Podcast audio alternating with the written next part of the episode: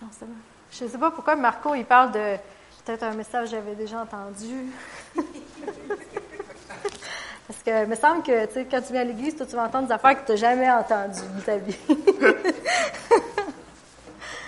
Euh, si c'était même à tous les dimanches, puis que vous entendriez des affaires que vous n'avez jamais entendues, je pense qu'on pourrait s'inquiéter un peu. Parce qu'on pourrait chercher où est-ce que ça se trouve dans la Bible, ça. Qu'est-ce qui est fun, c'est que la parole de Dieu, euh, elle se confirme et se partout dans la parole. Puis il y a quelque chose de on peut trouver de Dieu partout dans tout ce qu'on regarde dans la vie de tous les jours.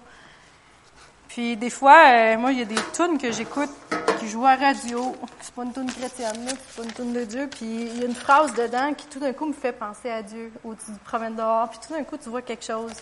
Ou quelqu'un que tu connais peut-être, ou tu connais pas, te parle, puis te dit quelque chose, puis ah, c'était pour toi, mais c'était pas euh, écrit littéralement dans la Bible. Tu n'étais pas à l'église à ce moment-là, mais ça t'a touché, ça t'a parlé, parce que Dieu essaie de nous parler partout où on se trouve. Il essaie constamment de nous rejoindre et d'avoir une relation avec nous. Euh, à matin, je vais vous parler de la vie abondante. Là, j'ai pris des photos à matin parce que je me suis dit, je mon stylo, euh, qui, qu'est-ce que c'est la vie abondante? Qu'est-ce que c'est, d'après nos standards aujourd'hui, une vie réussie, une vie euh, pleine de succès, une vie où est-ce que tu, tu regardes quelqu'un et tu te dis, ah, lui, là, lui, il a réussi dans la vie. Puis par rapport à ce que Dieu veut qu'on ait comme vie abondante, quelle est la différence entre ce que le monde nous offre et ce que Dieu nous offre? Puis j'ai pensé à quelqu'un qui, est très connu, puis je vais vous montrer des exemples de ce que lui a fait. Aussitôt qu'ils vont apparaître. Aha! Peut-être que vous allez deviner c'est qui. Cet homme n'est pas l'acteur de ce film, mais l'homme que je vous pense à, il a produit plein de films, au-dessus de 24 films, il en a réalisé deux. Il a été acteur aussi, et dont il a produit Scarface avec Al Pacino, qui a gagné euh, plein de prix et tout ça. L'homme que je vous parle était vraiment euh, connu au niveau dans le monde euh, média, les vedettes et compagnie, mais c'était pas juste là-dedans aussi qu'il était connu. Change de slide. Il a aussi travaillé avec le CIA. Cet homme-là a été super euh, efficace au niveau des espions puis tout ça. Il a vendu des missiles euh, pendant la guerre froide, après la Deuxième Guerre mondiale. Le gouvernement, l'intelligence centrale des États-Unis l'aimait beaucoup. Il était connu avec eux, puis il avait beaucoup de succès. Puis il a fait gros de l'argent avec eux aussi.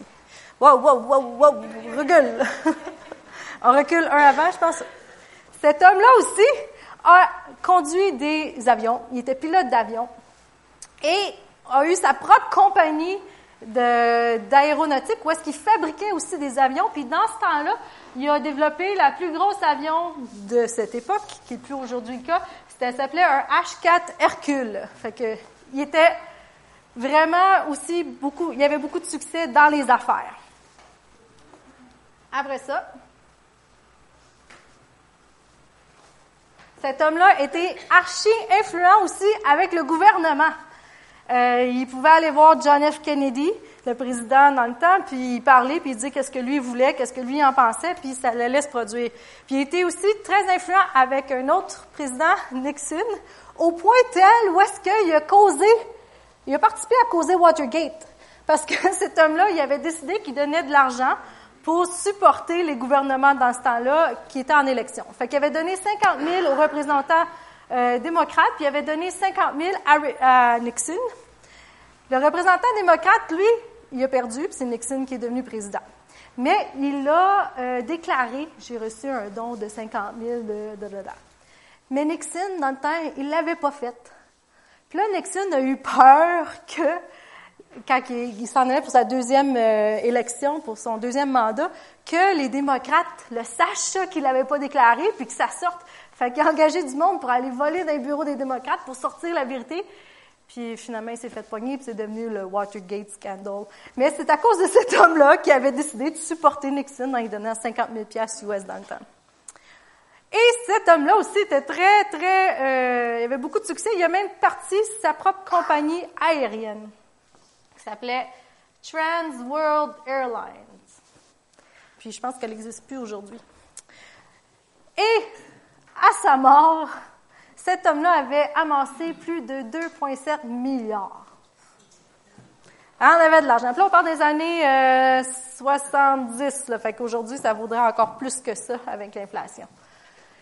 Puis, ce qui est intéressant de cet homme-là, c'est qu'il y avait tout ça, il, était une vedette, les, gouvernements l'aimaient, les hommes politiques l'aimaient, les gens d'affaires l'aimaient, il a acheté des casinos, il a eu euh, de l'immobilier, euh, il avait plein d'argent, il a fait des films, il y a des choses qui sont restées, il était innovateur, il a inventé des avions, mais euh, je ne sais pas si vous savez c'est qui. C'est quelqu'un qui l'a reconnu? Howard Hughes! c'est lui. Il était quand même beau bonhomme quand il était jeune. Par contre, il était peut-être comme il avait beaucoup de succès dans toutes les sphères de sa vie aux yeux de l'homme. Par contre, cet homme-là, il est mort seul, puis dans les huit dernières années qu'il a vécu, il était tout seul, enfermé chez eux, dans son lit. Il voulait plus s'habiller, il était tout nu, il se rasait plus, il coupait plus ses ongles, il, euh, coupait plus ses cheveux, au point tel que quand il est mort, euh, il souffrait de malnutrition, il a pris de la, il prenait de la morphine, de la codéine parce que le médecin essayait de le traiter en même temps, mais euh, au point tel que quand il est mort, il était méconnaissable. Puis il a fallu qu'il confirme que c'était lui avec ses empreintes digitales. Fait que beau avoir eu tout le succès que le monde aujourd'hui nous dit, hey, ça, là, ça, t'as réussi dans la vie, c'était ça. Il est quand même mort tout seul, enfermé chez eux, à écouter des films tout nus, puis il voulait pas toucher personne parce qu'il avait peur des microbes. C'est triste. Puis tout l'argent qu'il avait amassé, ben, est resté là. Puis il est parti. Fait que des fois, surtout, je pense, aujourd'hui, dans notre société, on est appelé à, avec tout ce qui nous bombarde, puis tout ça, à dire, pour avoir du succès, il faut que je sois belle, il faut que je sois mince, il faut que je sois ci, il faut que je sois ça. Si j'ai deux chars, si j'ai quatre maisons, trois condos, un chalet, là, là, j'ai réussi dans la vie. Mais je ne sais pas si vous connaissez des gens qui ont ces choses-là ou qui en profitent, tout ça, c'est pas une mauvaise chose, c'est pas ça que je dis un matin. Mais si ces gens-là, eux aussi, ont beau avoir tout ce qu'ils ont pour subvenir à leurs besoins, S'ils n'ont pas une rencontre avec Dieu personnelle, il y a toujours un vide en eux. Puis Howard Hughes, il avait beau tout avoir, il, était, il est quand même mort, un homme malheureux, parce qu'il manquait la chose essentielle. La chose que chaque être humain recherche, c'est pourquoi je suis ici, à quoi je sers. C'est au fond, puis ça, c'est Dieu qui peut nous répondre à ces questions-là, puis nous donner la vraie vie abondante le, dans Jean 10, 10, ça dit, le voleur ne vient que pour voler, tuer et détruire. Moi, je suis venu afin qu'ils aient la vie et qu'ils l'aient en abondance. Le voleur, ça, c'est le diable, l'ennemi, puis ça, c'est Jésus qui est venu pour nous donner la vie, puis la vie en abondance. Mais comme je vous dis, c'est pas, pas nécessairement la vie qui est projetée par les médias. Puis je pensais, cette semaine, je sais pas où j'ai entendu ça, mais il parlait de selfie, puis ils ont fait des recherches sur les selfies. En français, savez-vous, c'est quoi le mot selfie? Ego portrait, c'est encore pire. Ça, ça montre vraiment la société où on est aujourd'hui. Ça parle que dans la fin des temps, les gens vont devenir des amoureux d'eux-mêmes quand tu rendu que tu as fait des égo-portraits. Puis toute la société aujourd'hui, c'est centré sur me faire connaître, être moi-même ma vedette de mon monde. Mais même si tu te projettes, puis ce que tu démontres sur Facebook, puis toutes tes belles images de quitter, puis ta, ta pose, puis tout le kit, euh, ces gens-là sont pas plus heureux. Puis ces temps-ci, j'ai vu beaucoup sur Internet, euh, sur Facebook, des gens, des madames, admettons, qui s'entraînent beaucoup, puis là, qui sont mondes qui sont spirituels, puis qui s'entraînent, puis prennent des pauses. Mais il y a certaines de ces femmes-là qui ont fait ça, qui aussi montrent tout le travail qu'elles ont dû faire pour obtenir la pose parfaite. Puis ils montrent que leurs muscles sont pas parfaits au fond quand ils sont au repos, ils sont comme nous autres. Puis ça montre toute la fausseté de ce qu'on projette aujourd'hui, qui est juste une image en fait. Puis c'est pas profond, mais chaque être, chaque individu a été créé avec une profondeur, puis avec un âme, un esprit. Puis c'est à nous, vraiment, Dieu, il veut aller chercher ça puis nous donner de l'abondance dans cette sphère-là aussi. Puis si on a une vie abondante au niveau de notre vie spirituelle, de notre âme, que notre âme est en paix, qu'on sait où on s'en va, bien tout le reste, là, le, physique, euh, tout ça va découler par la suite. Il faut que nos priorités redeviennent les bonnes. Puis notre première priorité, ce à quoi on a été appelé, puis pourquoi on a été créé, c'est pour avoir une relation avec Dieu. Quand on regarde dans euh, le Jean 10, 10, le mot abondance, on peut changer. Oui, et voilà. En grec, ça veut dire périsson. Puis, ça veut dire qui excède, déborde, c'est suprême, supérieur, extraordinaire, plus remarquable, plus excellent. Une quantité si abondante qu'elle est considérablement plus qu'on ne pourrait imaginer ou anticiper. Ça, c'est la vie à laquelle Dieu nous appelle. Puis de vivre une, vie où est-ce que Dieu est dans ta vie, que tu as une relation avec Dieu, c'est censé être une vie le fun. C'est censé être une vie plus excellente, plus remarquable, extraordinaire, suprême. C'est pas une vie où est-ce que tu manques puis tu es toujours dans la tristesse, dans le besoin. Non, c'est une vie où est-ce que tu excèdes, où est-ce que tu surabondes, où est-ce que tu prospères puis je parle pas juste de finances, là, c'est, pas ça que je parle, c'est que ton âme prospère. Tu as une joie, tu as une paix qui vient de, de, Dieu, puis qui surpasse toute intelligence, toute compréhension. Dieu, il nous appelle à avoir une vie à fond Léon en québécois. Où est-ce qu'on pèse sur le piton, puis on avance, puis on va vite. Puis Jésus, dans le verset qu'on a lu, il est venu, si vous, ça dit, mais moi je suis venu pour donner. Jésus, il est venu sur la terre pour donner. Il n'est pas venu pour prendre. Puis l'ennemi, Satan, lui, il vient, puis il veut juste prendre de nous. Il veut nous donner une vie horrible. Jésus, il, nous aime, puis il a un plan merveilleux pour notre vie. Satan, lui, c'est le contraire. Il nous aime pas. en fait, il est jaloux de nous. c'était ça, le, problème. Il est jaloux de nous. Puis, lui, il veut juste nous, faire échouer dans la vie, puis il veut juste nous emmener des embûches. Quand on vit une vie abondante comme que Dieu nous, nous appelle à faire, comme qu'il nous invite à faire, c'est une vie où est-ce qu'on prospère, puis c'est pas une vie plate.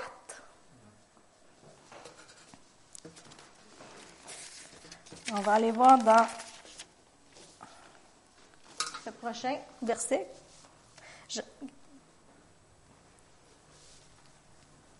Vas-y, je me rappelle plus l'ordre que je te ai donné. OK, Romains 3, 23. Car tous ont péché et sont privés de la gloire de Dieu. Chaque humain a fait des erreurs dans sa vie. Puis, ça peut peut-être pas besoin d'être une grosse erreur, mais une erreur, c'est une erreur. Il n'y a pas d'échelle d'erreur. Tu t'es trompé, c'est une erreur. Tu n'es pas parfait. Je pense que direct en naissant, ça prend pas de temps, on devient plus parfait. on a fait mal à notre mère quand on est sorti de son ventre, on n'est plus parfait. c'est impossible d'être parfait. Il y en a juste un qui l'a été, puis c'est Jésus. Lui, il n'est pas sorti du ventre. Non, il est sorti du ventre de sa mère. Mais en tout cas, il ne doit pas y avoir fait mal.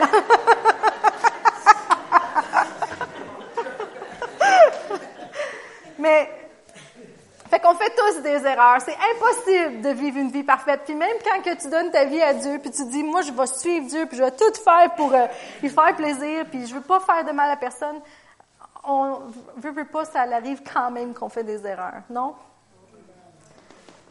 Mais la bonne nouvelle, c'est que ça ne s'arrête pas là, qu'on est juste privé de la gloire de Dieu.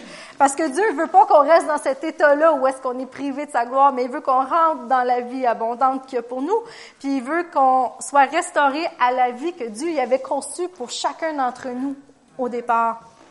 Puis la vie qu'il a conçue pour chacun d'entre nous, c'est une vie qui est à son image, qui est comme lui. Donc, comment est Dieu? Oui, c'est une super bonne réponse. Jean 3,16 Car Dieu a tant aimé le monde qu'il a donné son Fils unique, afin que quiconque croit en lui ne périsse point, mais ait la vie éternelle. Dieu est amour. Fait lui, c'est le seul qui est capable de nous aimer, peu importe ce qu'on a fait, peu importe ce qu'on a dit, ce qu'on a pensé, Peu importe notre passé, lui, nous aime. Puis il va toujours nous aimer.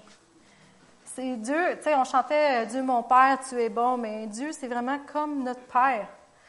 Tes parents, en général, sont censés t'aimer peu importe ce que tu as fait. Même si tu es tannant sur le coup, puis ils ont le goût de te donner une petite claque, puis de dire, toi, là, tu me tapes ses nerfs. Il reste qui t'aime pareil, non? En général, c'est ça. Mais Dieu, lui, il nous aime encore plus que ça.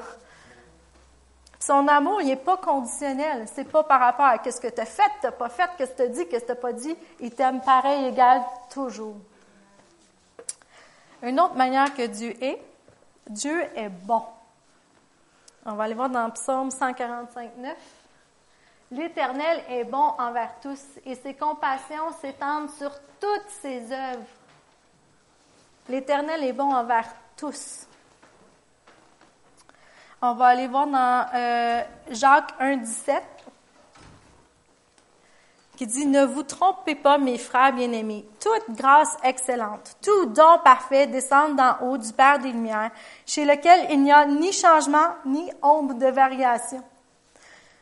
Toute grâce, puis tout don, en anglais, ça dit every perfect gift, tous les cadeaux parfaits viennent de Dieu, du Père haut de Dieu puis chez lequel il n'y a ni changement ni ombre de variation, ce qui revient à dire qu'il n'y a pas de condition au niveau de Dieu.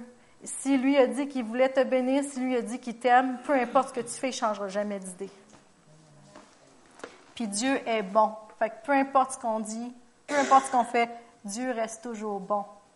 Puis si on s'en remet à lui, il va toujours nous pourvoir le moyen de se sortir d'une situation difficile. Puis il va toujours vouloir nous aider. Il va toujours vouloir qu'on réussisse. Le but de Dieu, c'est pas de mettre des embûches dans notre vie. Ça, c'est l'ennemi. Le but de Dieu, c'est de nous donner des choses bonnes, puis de nous outiller pour qu'on puisse réaliser les rêves qu'on a dans nous. Psaume 34, 8. Goûtez et voyez que l'Éternel est bon. Heureux l'homme qui cherche son refuge en lui, puis il y a une autre version qui dit Heureux l'homme qui se confie en lui. Mets Dieu en premier. Puis toute la vie abondante que tu veux, tous les rêves que tu as, Dieu va s'en charger. Mais c'est une question de prioriser nos choses, de mettre notre concentration sur les bonnes affaires, et pas sur les, les autres qui peuvent nous distraire. Psaume 16, verset 11. Tu me feras connaître le sentier de la vie. Il y a d'abondantes excusez-moi, joie devant ta face, des délices éternels à ta droite. Dieu veut te faire connaître la vie, il veut te faire connaître la joie, il veut que tu puisses profiter de ta vie, il veut que tu puisses en jouir, avoir du fun. C'est censé être le fun d'être vivant. c'est pas censé être plate. Puis, si c'est plate pour vous, c'est parce qu'à quelque part, euh, il y a quelque chose qui manque, parce que c'est pas le plan de Dieu. Le plan de Dieu, il est bon. Le plan de Dieu, c'est de l'amour. Puis le plan de Dieu, c'est pour que vous profitiez de la vie. Quand on regarde dans euh, Salomon, qui était un des rois les plus riches qui a jamais existé, ça dit que Salomon a profité de la vie. Ça le dit mot pour mot. Il a profité de la vie, il en a eu. Il a eu du fun. C'était, tu sais, puis c'est même qu'on a été créé, puis c'est Dieu veut ça. Il veut qu'on profite de la vie, puis il veut qu'on réalise les rêves qu'il a mis en dedans de nous.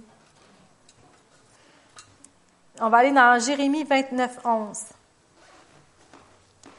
Car je connais les projets que j'ai formés sur vous, dit l'Éternel, projets de paix et non de malheur, afin de vous donner un avenir et de l'espérance. Dieu, c'est pas celui qui tue les rêves. Dieu, c'est celui qui crée les rêves, qui les met en nous, qui crée les plans. Puis en plus, si vous décidez d'embarquer avec lui, puis de le suivre, puis de vous confier à lui, c'est lui qui va vous aider à aller réaliser vos rêves. Satan ou l'ennemi, lui, il veut détruire nos rêves, il veut nous faire échouer, mais Dieu, c'est tout le contraire. Lui, Dieu, dès notre conception, il avait fait un plan pour notre vie. Avant même qu'on soit né, il, savait que euh, M. Charbonneau allait exister. Puis il dit, moi, là, j'ai, j'ai ça et ça et ça et ça en tête pour lui. Puis j'aimerais ça qu'il fasse ça, ça, ça, ça, ça. Puis là, M. Charbonneau a décidé d'embarquer là-dedans. Fait qu'il l'a fait. On a tout un choix. Parce que Dieu, il veut le meilleur pour nous, mais on a toujours le choix de dire oui ou non. Mais ce que, ce que je veux vous inviter à matin, c'est à dire oui, puis d'embarquer là-dedans. puis, on va aller dans Matthieu 6, 33, qui nous dit, Cherchez d'abord, premièrement, le royaume et la justice de Dieu, et toutes ces choses vous seront données en plus. Avant, ça parle que, dans, dans ce, passage-là, que les oiseaux s'inquiètent pas de s'ils vont manger ou s'ils vont avoir de la nourriture, que on n'a pas besoin de s'inquiéter comme les oiseaux, qu'on n'a pas besoin de, de passer notre vie à dire ah qu'est-ce qui va se passer, parce que Dieu, si on le met en premier, si on cherche d'abord Dieu, son royaume, c'est notre relation avec Dieu au fond, c'est lui qui va s'occuper de toutes ces autres choses là.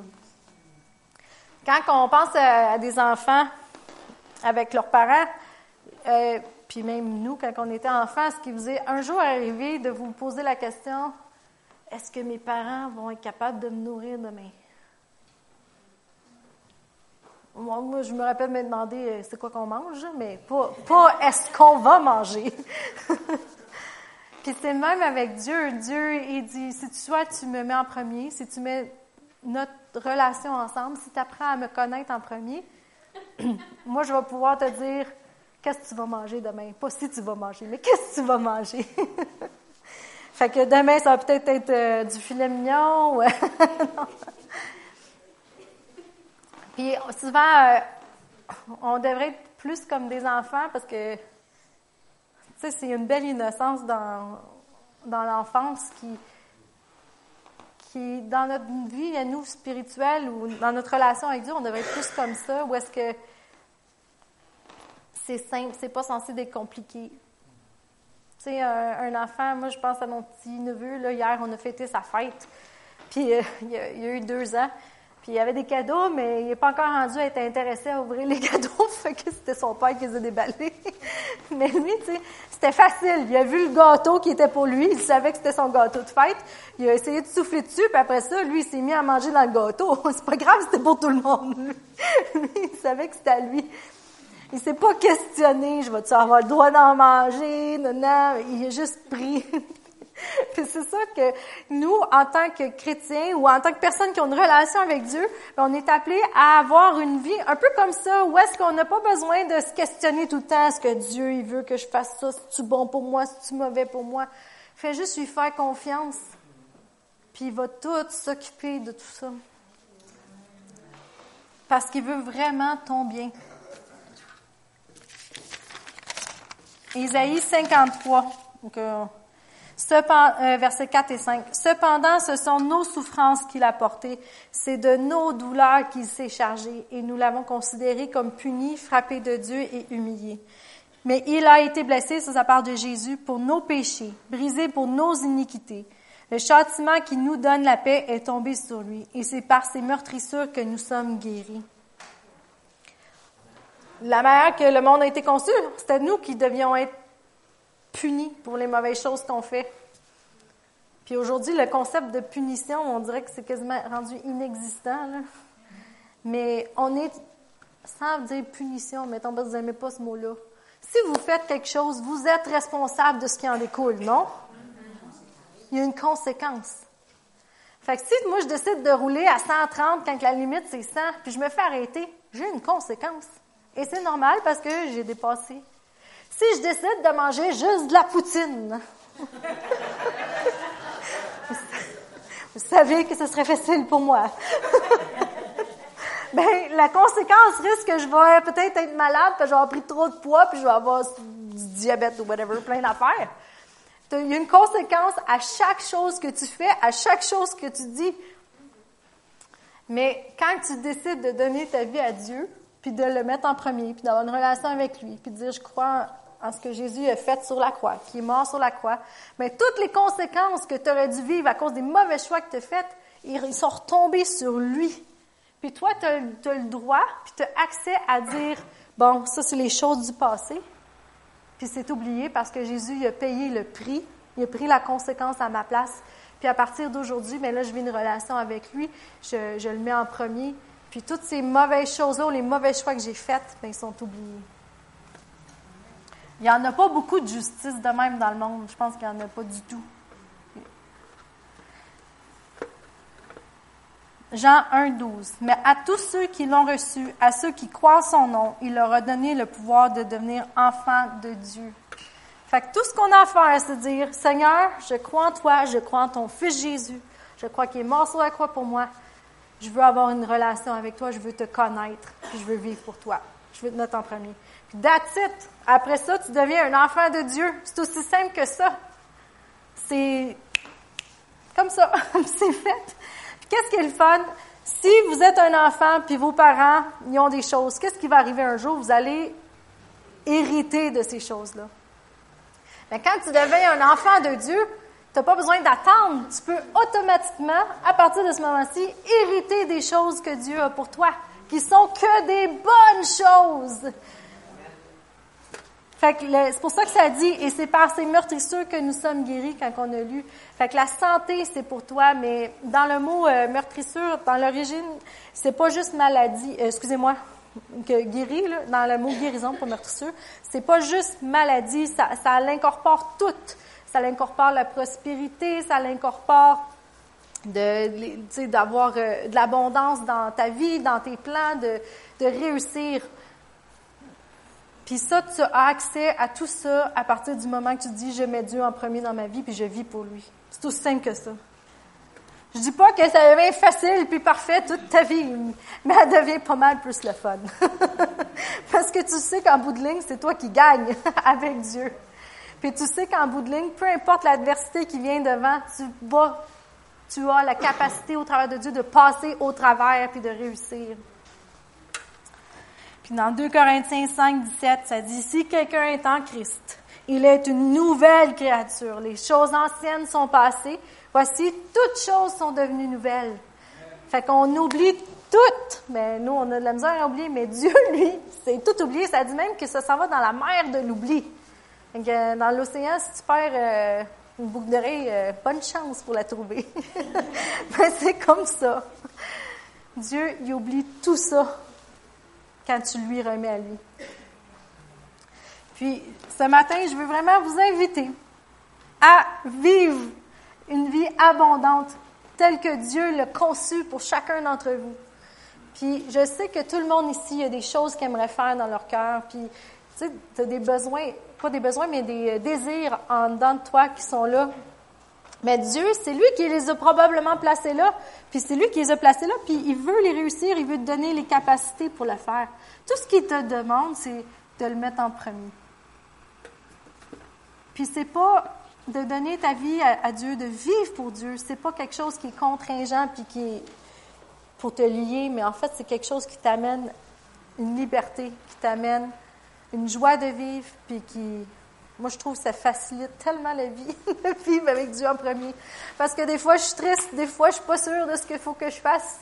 Des fois, euh, je... tu sais, on a toutes des décisions à prendre, puis des fois, tu es comme, oh, qu'est-ce qu'il faut que je fasse? tu peux essayer par toi-même de trouver la solution, mais quand tu te revires de bord, puis je suis comme, Seigneur, qu'est-ce qu'il faut que je fasse? Qu'est-ce que tu penses que je devrais faire? J'entends, j'ai jamais entendu encore sa voix de Lisa, fais ça. Mais tout d'un coup, il y a quelque chose qui devient clair. J'entends quelqu'un me dire quelque chose. Ou euh, j'ai une paix, surtout c'est ça, une paix en dedans qui me dit, je me sens en paix par rapport à, ce que je pense au choix que je dois faire. Puis je fais comme, ah, c'est probablement Dieu ça. Puis là, je commence à faire un petit pas. J'avance, je prends une petite décision vers ce que je pense que Dieu m'appelle à faire. Puis là, mais les portes s'ouvrent, puis ça devient facile, puis ça devient facile, puis ça découle. C'est ça, vivre avec Dieu. C'est pas. Puis des fois, il y a des portes qui se referment, par contre. Puis le coup, des fois, tu peux être fâché. Tu te dis, euh, comment ça? Je pensais que c'était ça qu'il fallait que je fasse. Puis là, mais là, euh, je vois bien que ça marche pas. Puis là, tu dis, non, Seigneur, je vais faire confiance. S'il y a une porte qui est fermée, c'est pour une raison. Puis là, il y a une autre porte qui s'ouvre. Puis là, tu regardes en arrière, peut-être un an ou une couple de mois plus tard. Puis tu te rends compte que la porte que toi, tu étais sûr qu'il fallait que tu fasses, là, et ça n'aurait pas bien été si tu été là. Tu aurais peut-être échoué dans, dans, ton plan, mais le détour que tu as fait, finalement, t'a amené plus loin que ce que toi, tu aurais été par toi-même. Dans Éphésiens 3, 20, ça dit à celui qui peut infiniment plus que ce qu'on peut imaginer ou penser. Ça, c'est Dieu. Puis c'est le Dieu que, que nous, on sert, puis qu'on vous invite à servir si vous ne servez pas encore aujourd'hui, qui veut vous donner infiniment plus que ce qu'on peut penser ou imaginer. Ça dit que les pensées de Dieu ne sont pas nos pensées, parce que Dieu, lui, voit tout, il connaît tout, et qu'il est au-dessus de tout. Fait que faisons-lui confiance parce qu'il est bon, il est amour, et il veut notre bien. Il veut nous faire prospérer. je vais vous inviter à prier avec moi. Puis, s'il y a quelqu'un qui n'a jamais fait ça, qui n'a jamais demandé à, à Dieu, Seigneur, j'aimerais avoir une relation avec toi, j'aimerais ça te mettre premier dans ma vie. Je veux vivre avec toi, je veux vivre pour toi, mais je veux vous inviter à le faire ce matin. Fait que si c'est votre cas, puis vous aimeriez inviter Dieu, puis avoir une relation avec lui, puis en même temps, il va vous donner une sécurité au niveau de votre vie éternelle, parce qu'un jour, quand vous allez mourir, quand on est enfant de Dieu, on s'en va au ciel, puis on vit avec lui pour toujours. Puis si vous voulez connaître la vraie vie abondante, pas la vie de Howard Hughes où est-ce que tu meurs tout seul dans un trou, mais la vie abondante telle que Dieu l'a créée pour chacun de nous, je vais vous inviter à prier avec moi. Fait qu'on va pencher nos têtes. Puis je vais vous demander de répéter ceci. Seigneur, je crois en toi. Je crois en ton Fils Jésus. Je crois qu'il est mort sur la croix et qu'il est ressuscité. Seigneur Jésus, je t'invite dans ma vie. Je veux vivre pour toi. Je veux vivre avec toi. Pardonne-moi de toutes les mauvaises choses que j'ai faites. Je veux connaître la vie abondante et réaliser les plans et rêves que tu as conçus pour moi. Dans le nom de Jésus. Amen. Est-ce qu'il y en a que c'était la première fois que vous avez prié ça comme ça? Levez votre main. Vous n'avez pas besoin d'être gêné. fait que là, on va aller manger.